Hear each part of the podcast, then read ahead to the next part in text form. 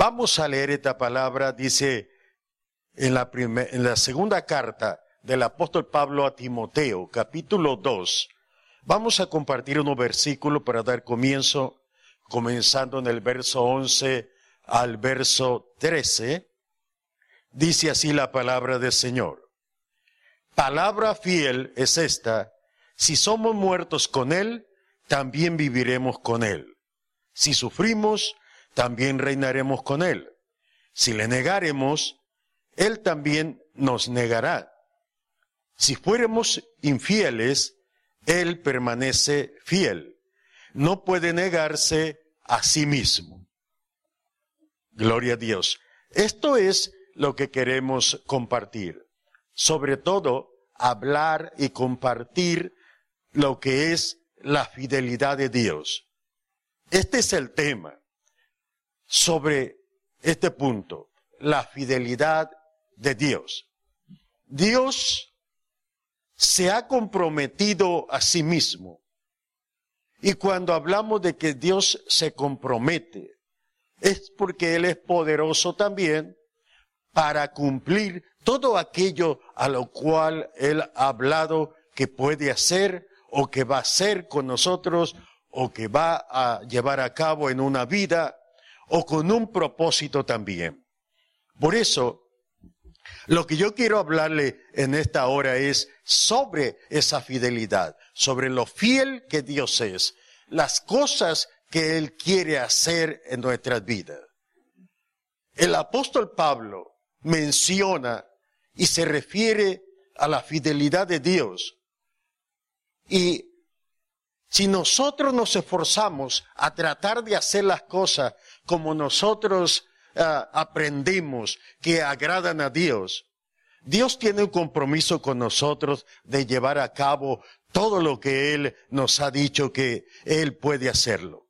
Pero también llegamos a un punto donde el apóstol Pablo dice que Dios, cuando ve que nosotros no podemos cumplir algunas de las cosas que nos comprometemos, al tratar nosotros de decirle, Señor, nosotros podemos hacer también y queremos eh, vivir una vida de acuerdo a como te agrada, de acuerdo a tus propósitos, Señor. Por ello nos esforzamos.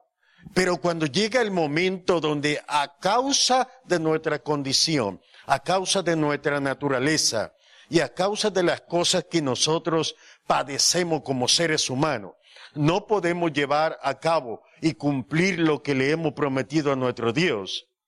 El apóstol Pablo dice que Dios permanece fiel, que aunque nosotros llegue el momento donde no podemos cumplirlo, no podemos hacer las cosas que le dijimos a nuestro Dios que vamos a hacer, Él sigue firme en lo que ha prometido, porque Pablo dice que Dios no se puede negar Asimismo, Dios no se niega de cumplir, aunque nosotros tengamos algunas fallas. Es por eso ahí la parte importante en la cual queremos centrar este primer punto. La fidelidad de Dios. En ello, Dios se ha comprometido, porque cuando Dios eh, promete algo, lo promete por su cuenta. No es que nosotros podemos pedir que se comprometa, sino que Él, de su propia voluntad, Dios, al tener el amor para con nosotros, al amarnos de esa manera, es que Él promete ayudarnos, se compromete a hacer eh, todo aquello que preparó de antemano para que nosotros vivamos una vida en la cual podamos recibir las bendiciones de Él. Dios en su fidelidad, tiene algo que hoy yo quiero compartir en este día. Y es que Él se compromete a cuidar de nosotros. Y se compromete por la razón de que Él nos ama, de que Él es nuestro creador, nuestro redentor, nuestro hacedor. Y por esa razón, Él dice, yo voy a cuidar de mi pueblo. Cuando Dios habló a Israel, Dios le dijo, que su cuidado iba a ser tal que si alguien trataba de dañarlos, alguien trataba de hacer mal a su pueblo, él iba a reaccionar en una forma tal que era como cuando la persona reacciona al recibir un golpe, al ser tocado uno de sus ojos. El Señor le dijo a Israel, Israel, si alguien te quiere dañar, si alguien te quiere perjudicar, es como si tocara la niña de mi ojo. Esa es una expresión que Dios usa para que nosotros entendamos mejor el cuidado que Él tiene, la, eh, la forma en la cual Dios se compromete a cuidar de su pueblo. Al nosotros venir a Cristo, hemos eh, llegado a ser parte ahora del pueblo de Dios. Él nos ha dado de su salvación, nos ha dado de su perdón, nos ha dado de su ayuda y por eso es que tenemos ahora nosotros la protección de nuestro Dios, tenemos el cuidado de Él. Esa es una idea de la expresión que Dios usa para que nosotros entendamos de que Dios quiere ayudarnos a nosotros. Pero quiero eh, entrar a un punto que, que Dios ha, ha puesto para compartir. Y es que en el cuidado que Él tiene, trata de ayudarnos y hace una invitación para cada uno de nosotros. Seamos fieles o no seamos tan dedicados, pero Dios que conoce la necesidad nuestra, conoce nuestra condición, conoce nuestra naturaleza. Él trata de que nosotros, al tener tantas dificultades en nuestra vida, tengamos a alguien dispuesto a ayudarnos. Y ese alguien es Él. Es por eso que yo quiero comenzar con este punto sobre lo que es una invitación. Una invitación. Cuando Dios nos invita, es porque Él está dispuesto y ha extendido su mano para ayudarnos.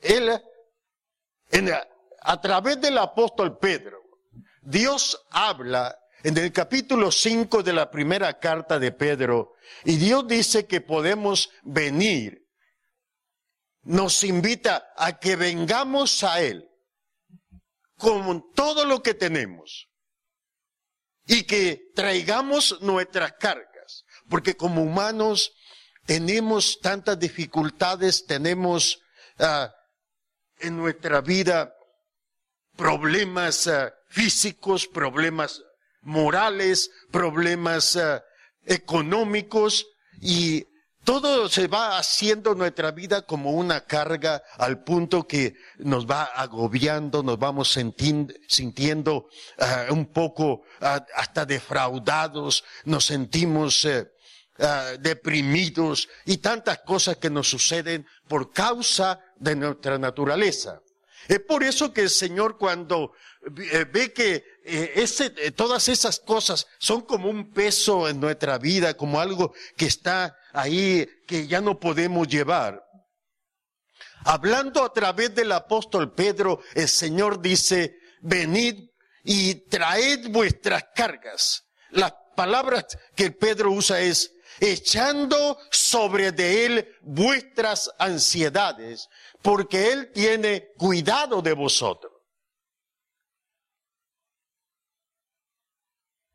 Cuando Pedro habla a los hermanos, es porque Pedro que había sido uno de los apóstoles que el Señor escogió, estaba en, un tiempo donde estaban llevando una persecución, había persecución grande por todos lados y los hermanos eh, eh, había llegado a sus oídos esa, esa situación. Y a causa de ello había una preocupación grande no solamente en uno, sino que las iglesias en ese tiempo estaban sufriendo persecución, estaban siendo uh, perseguidas, cristianos que eran llevados a, los a juicios y eran condenados, otros eran torturados con la idea de que se apartaran de la fe, de que se apartaran del camino, que abandonaran aquella, aquella fe que habían recibido a través de Cristo Jesús. Es por eso que Pedro, al ver esta situación, al ver la condición de los hermanos, empieza a hablarles, empieza a decirle que es necesario que todo eso que están viviendo, que ha causado en su vida ansiedad, pueden venir y traer todo ello y ponerlo en el Señor. Dice, porque Él tiene cuidado de vosotros. El Señor se, se compromete a cuidar y a tomar el cuidado de lo que nosotros vivimos, de lo que nos está pasando. Es por ello que yo quiero compartirle en esta tarde que dentro de la fidelidad de Dios, Él se compromete a cuidar de nosotros. Se ha comprometido de una forma especial y, nos invita, trae tu carga, trae tu problema, trae tu necesidad, así como te sientes con todo ello, acércate, ven y yo voy a ayudarte. Esa es la invitación del Señor. Quiero que, que veamos en esta hora lo que es la ansiedad. Porque no solamente padecemos de problemas físicos, sino también padecemos de problemas que agobian y que todo eso se va juntando en nuestra vida. Algunos tienen problemas que agobia su alma, problemas económicos, alguna, algún problema eh, donde hay una necesidad grande, otro tiene un problema físico donde alguna enfermedad, algún mal está tratando ahí con su vida y ya no sabe qué, en qué forma actuar, no sabe cómo responder a aquella condición. Otro siente que ya no puede más con los problemas que hay, sea en el hogar, sea en la familia, sea en las cosas que eh, le rodean. Y dado el caso ahora, quiero centrarme en estas palabras que el Señor puso, por la razón de que Estamos viviendo ahora mismo una situación que para muchos es nueva, que para muchos es difícil de enfrentar, algo desconocido. Y cuando hay cosas que tenemos temor enfrentarlas, eso produce en nosotros diferente reacción. Y nos enfrentamos a las situaciones, la reacción nuestra varía. Hay personas que tienen la fortaleza, que tienen eh, el, conocimiento, que tienen una actitud diferente y la, el problema o, o las cosas que nos rodean puede producir una actitud y una reacción en cada persona en una forma diferente. Es por eso que yo quiero centrar en esta parte. Sabemos y podemos confiar que Dios está dispuesto a ayudarnos. Cuando Pedro se, se refiere a la ansiedad. Está hablando de algo que se produce en la persona. Hay una reacción frente a las cosas que se mueven. Y la ansiedad puede ser producida por diferentes causas. Cuando el apóstol Pedro habla se refiere que la ansiedad que aquella, aquellos hermanos se enfrentaban en aquellos días era por causa de las la persecución que se vivía en aquellos días. Era por causa de que las iglesias estaban siendo perseguidas, los hermanos eran llevados a juicio, no sabían cómo iban a enfrentar la, la situación, ni sabían tampoco qué podía sucederle. Pero Quiero que veamos también Ezequiel capítulo 12, verso 18. Habla y el Señor le dice, hijo de hombre, toma, come tu pan con angustia y toma tu agua con ansiedad y con temblor. Eso iba a ser una señal para el pueblo de Israel Dios siempre usó al profeta Ezequiel como un ejemplo. Y las cosas que Dios quería que eh, el pueblo de Israel entendiera, Dios las hacía que el profeta las viviera. Y le dijo, come tu pan con angustia y, y toma tu agua con ansiedad y con temblor. Quiero que veamos primeramente la palabra que usa el apóstol Pedro sobre ansiedad.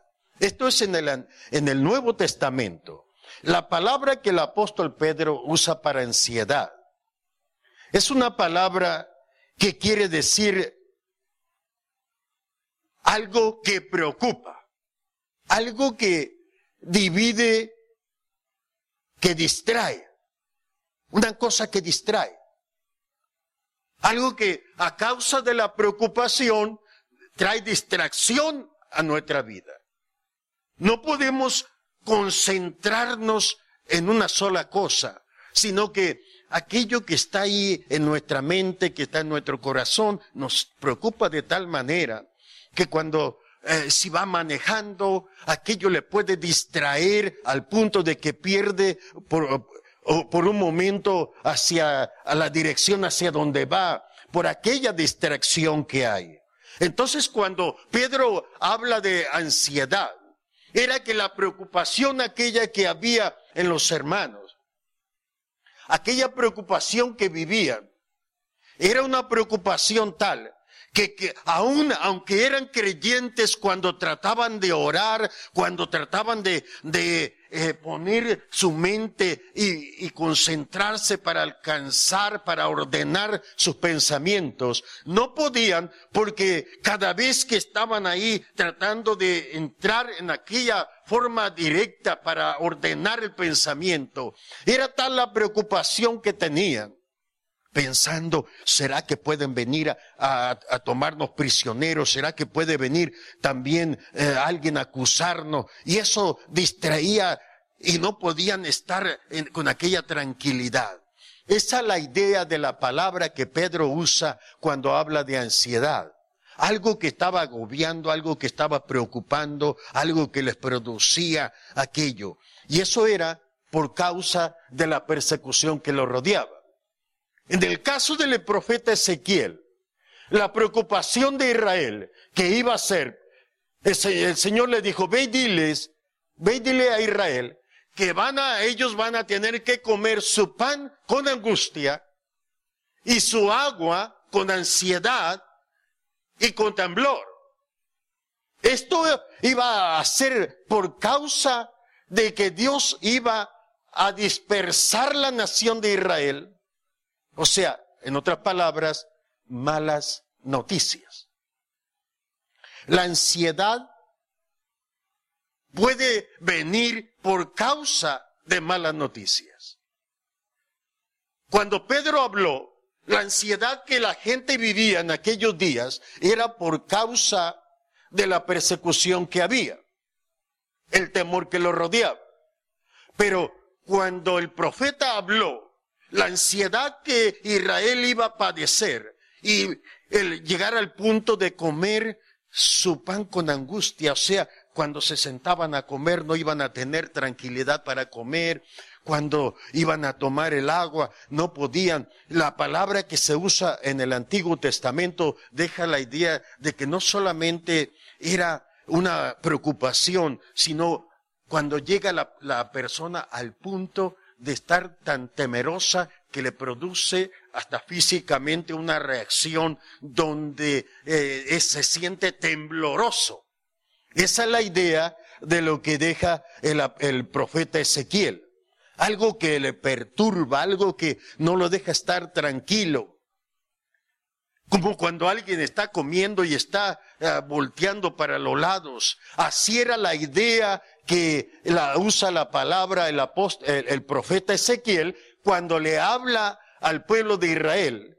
Porque Dios, al ver la condición de ellos, le dice, yo lo voy a, los voy a dispersar en las naciones, los voy a entregar, y a los pocos que queden, van a tener que comer su pan con angustia y beber su agua con ansiedad y con temblor. Eso era para dar una idea de lo que producen las malas noticias. En Proverbios capítulo 11, verso 15, el predicador dice que angustia tendrá y ansiedad el que sale fiador por un extraño. O sea, alguien que le presta, alguien que le, que le quiere ayudar a una persona y que no la conoce muy bien y sale fiador, o sea, yo voy a responder por ti. Dice que va a tener ansiedad. Entonces aquí la preocupación que la persona tiene, el vivir en esa preocupación, viene por causa de que no tiene la seguridad si la persona en la cual él confió para ayudar tiene o no para responder. Y dice, me va a tocar a mí tener, eh, salir adelante. Y está preocupado. Por eso el predicador dice que el que sale fiador va a tener ansiedad. Va, le, le va a producir preocupación, va a vivir preocupado. Pensando si lo va a hacer quedar mal a aquella persona o no.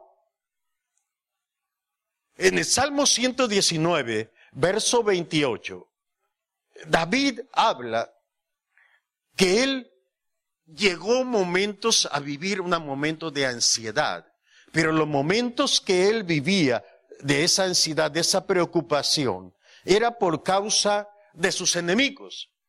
Y él trataba de mantenerse confiado en Dios.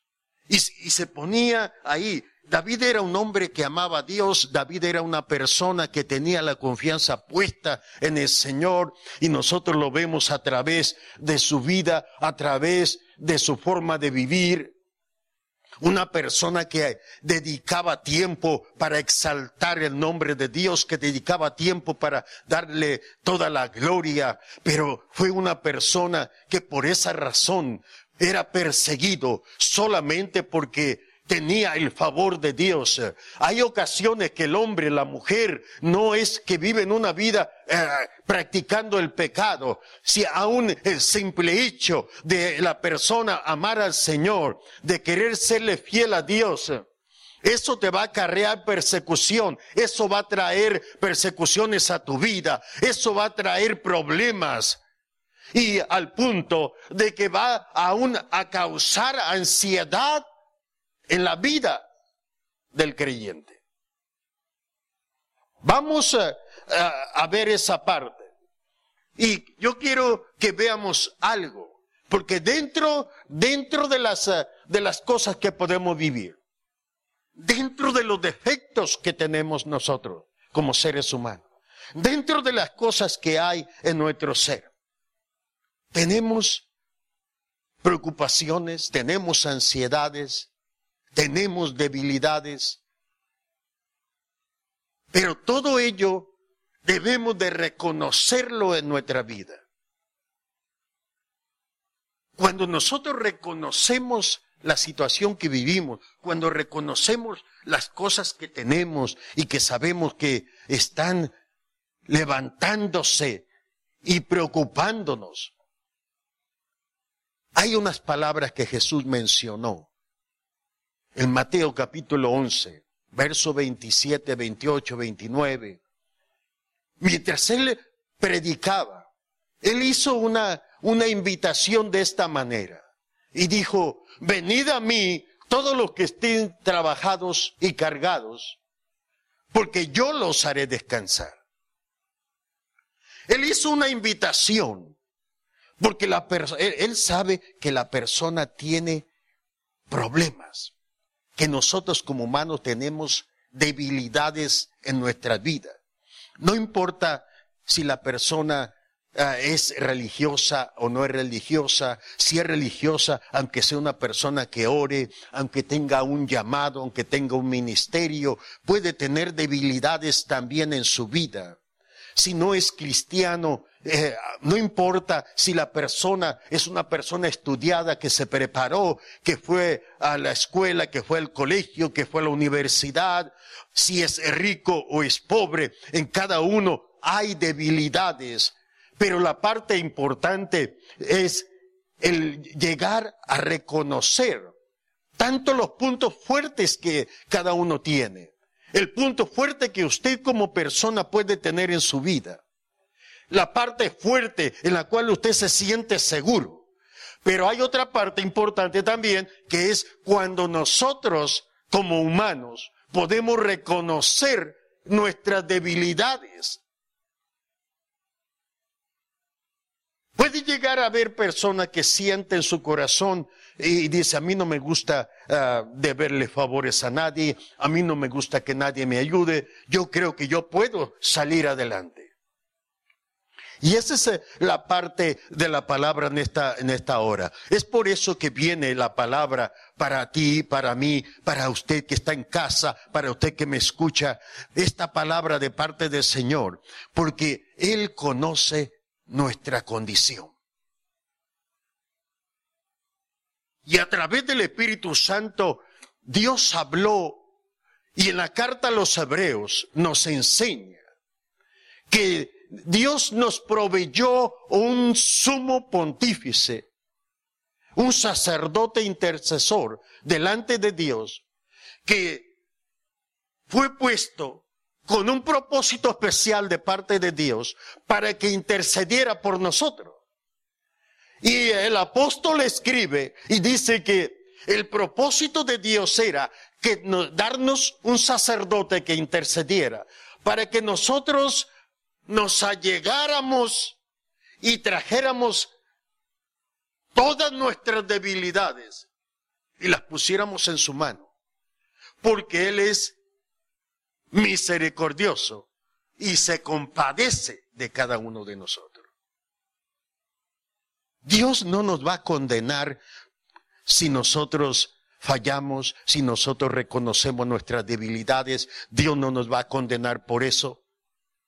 Antes, Dios quiere que cuando el hombre sienta que ya no puede, que cuando se sienta que las fuerzas ya le, se le terminaron, que ya no puede salir adelante por sí solo, Dios está dispuesto, está esperando que cada uno de nosotros vengamos y vengamos con aquella carga y, y reconozcamos, Señor, se me terminaron las fuerzas, ya no tengo más, y vienes con tus debilidades y le dices, Señor, necesito tu ayuda.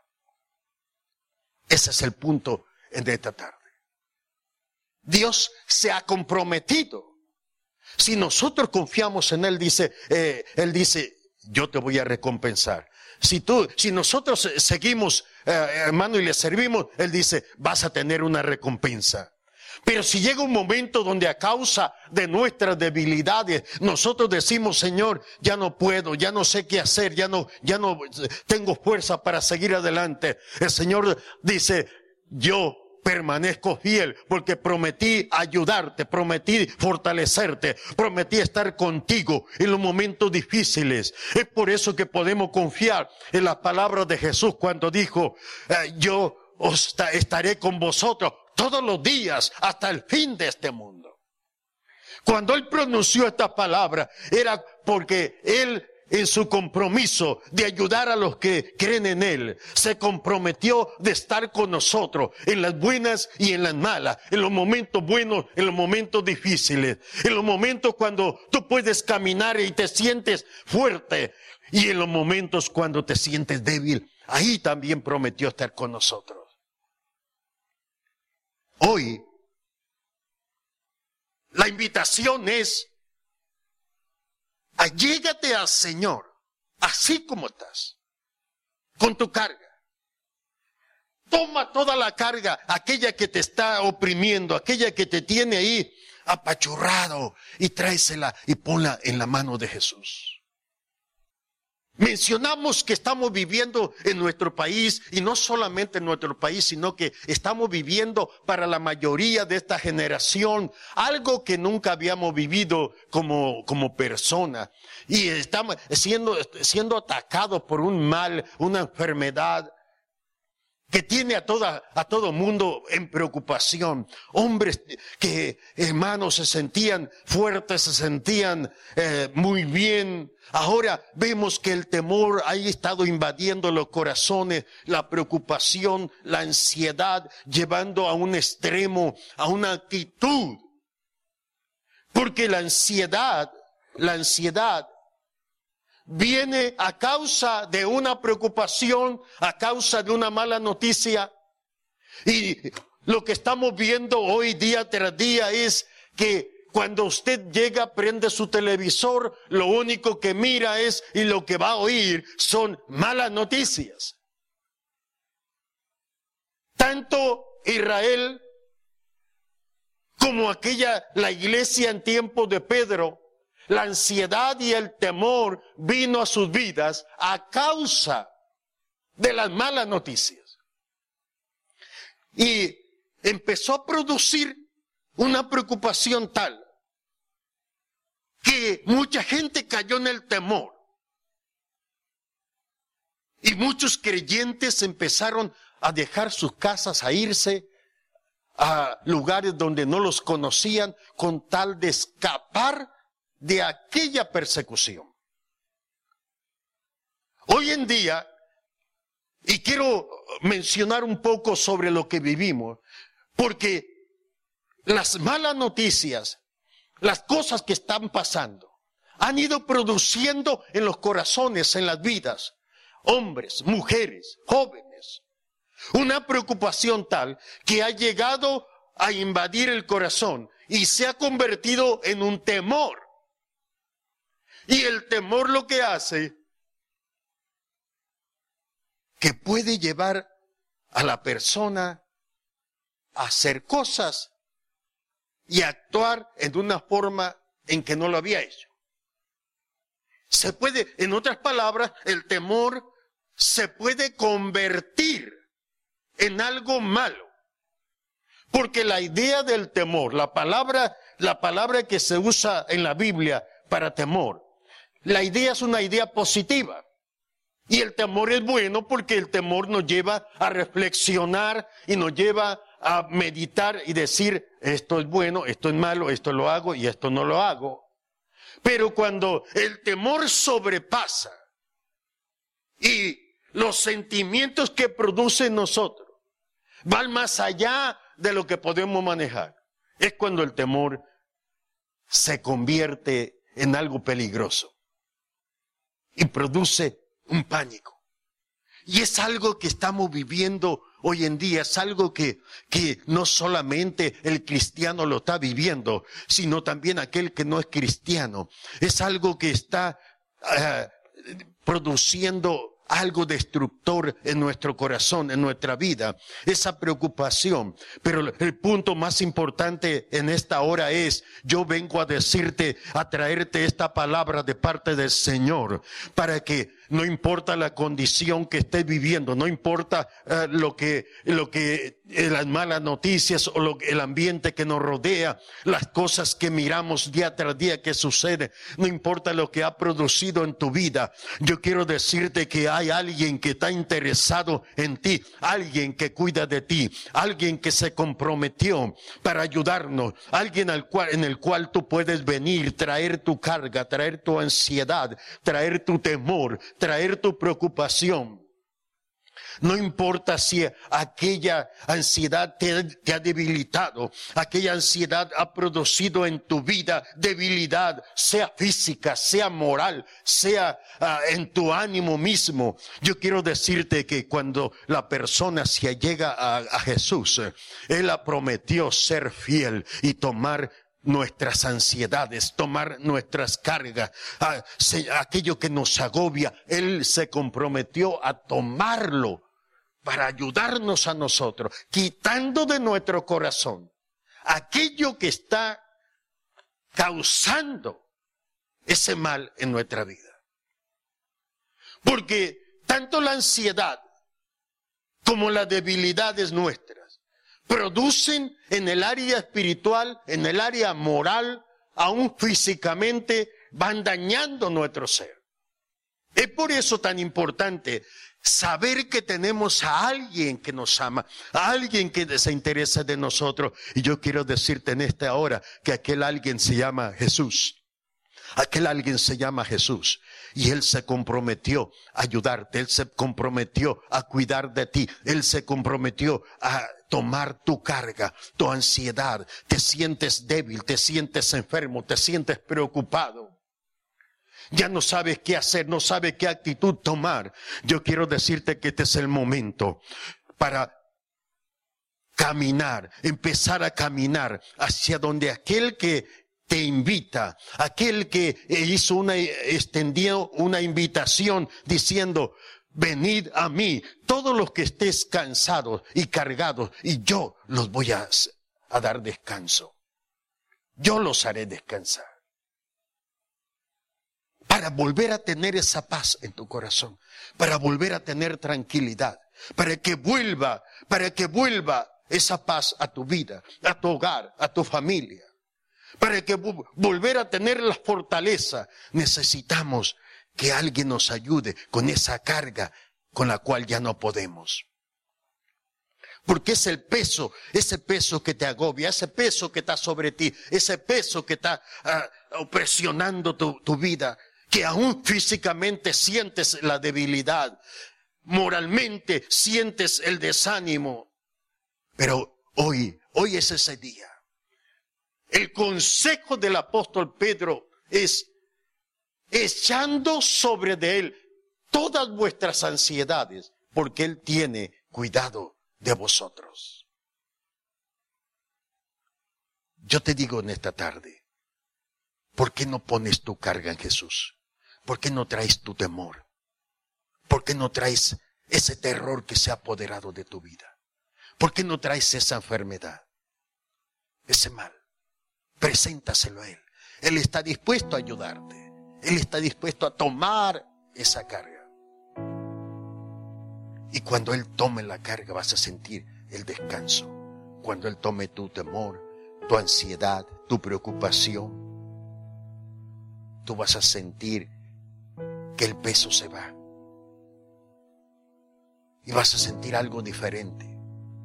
Es la ayuda de Dios para ti. No se puede confiar en el hombre. No podemos poner la confianza en el hombre. Hoy en día lo que oímos son gritos de hombres, de mujeres, reclamándole al hombre, exigiéndole ayuda. David decía, vana es o vano es confiar en la ayuda del hombre. Es por eso que yo quiero que tú medites un momento hay alguien que sí puede ayudarte. Y es aquel que te dio la vida, aquel que te dio la existencia. Se llama Jesús. ¿Te gustaría traer tu carga, ponerle tus problemas, tu necesidad? Él quiere tomarlas. Él quiere ayudarte. Él quiere sanarte. ¿Hay alguien enfermo en tu casa? ¿Alguien enfermo en tu familia? ¿Has perdido la esperanza? Yo quiero decirte que Cristo murió en la cruz del Calvario y cuando murió llevó también nuestras dolencias y nuestras enfermedades, prometiendo que por su llaga nosotros recibimos sanidad también. Este es aquel del cual hoy yo te he hablado, el Dios fiel, que aunque nosotros somos infieles, Él permanece fiel. Él no se niega a sí mismo. Él se comprometió a ayudarnos y Él lo, va a hacer. Solamente allégate a Él. Él lo que quiere es que vengas con tu carga, que se la ponga, sea enfermedad, sea algún mal, sea alguna infección, no importa cómo se le llame hoy en día. Él tiene el poder para hacer un milagro en tu vida y para darte esa sanidad. Él quiere darte esa paz también, quitar de tu corazón ese temor esa ansiedad que está agobiando tu corazón. ¿Te gustaría en esta tarde traer tu carga a Jesús? ¿Por qué no lo haces? Él quiere ayudarte. Él quiere devolverte esa paz. Para eso nos ha mandado. Para que conozcan, que la gente se den cuenta, que entiendan que hay un Dios que tiene cuidado de nosotros, que hay un Dios que es fiel y ha prometido ayudarnos. Antes de hacer, de terminar, yo quiero hacer una invitación. Y la invitación es, ¿te gustaría recibir a Cristo como tu Señor? Él no solamente tiene el poder para ayudarnos a tomar nuestras cargas, sino que la parte más grande que hizo fue darnos el perdón, librarnos del pecado que hay en nuestra vida. Él murió en la cruz de Calvario para hacer esa parte. ¿Te gustaría recibirlo como Señor y Salvador? Él, el sacrificio que hizo, lo hizo por ti. ¿Quieres hacer esa oración conmigo? Repite estas palabras. Señor Jesús, te doy gracias porque he oído lo que tú has hecho por todos nosotros. Que diste tu vida en la cruz de Calvario para darnos perdón, para darnos salvación y también para darnos sanidad. En esta hora te recibo como Señor y Salvador de mi vida. Confieso con mi boca que tú eres el único que perdona, el único que tiene la autoridad para perdonar pecado. Y creo en mi corazón que para eso diste tu vida y te levantaste de los muertos, para justificarnos a nosotros. Te doy gracias por ese perdón que tú me das hoy. Gracias, Señor Jesús. Amén. Si has hecho esa decisión, ahora puedes tener confianza y seguridad en Jesús. Quiero hacer esta oración antes de terminar y hacer esta oración creyendo que Dios es un Dios de milagros y Él puede sanar. Si estás enfermo, estás eh, con temor, hay alguien enfermo en tu casa, alguien enfermo en la familia, solamente pon tu mano ahí, únete conmigo y vamos ahora pidiendo un milagro, porque para eso fue que Jesús vino también, para darnos sanidad. Padre, te doy gracias Gracias Señor por cada uno de nuestros hermanos, cada hermana, por aquellas personas que están en casa, aquellos amigos que se conectan con nosotros a través de la televisión, a través del internet, a través de diferentes medios, Señor, y que ahora, creyendo que tú eres un Dios poderoso y que tienes el cuidado de tal manera que viniste también a darnos sanidad, ellos creyendo nos unimos y pedimos, Señor, que todo aquel que padece de algún mal, alguna enfermedad en este momento, que se une en esta oración, reciba sanidad en tu nombre, Señor Jesús, por las llagas que tú llevaste y por lo que tú hiciste por nosotros en la cruz de Calvario. Declaramos sanidad en cada uno de ellos y que los declaramos libres de toda enfermedad y de todo mal, para gloria y honra de tu nombre. Sí, Señor, gracias, gracias, Señor. Amén y amén.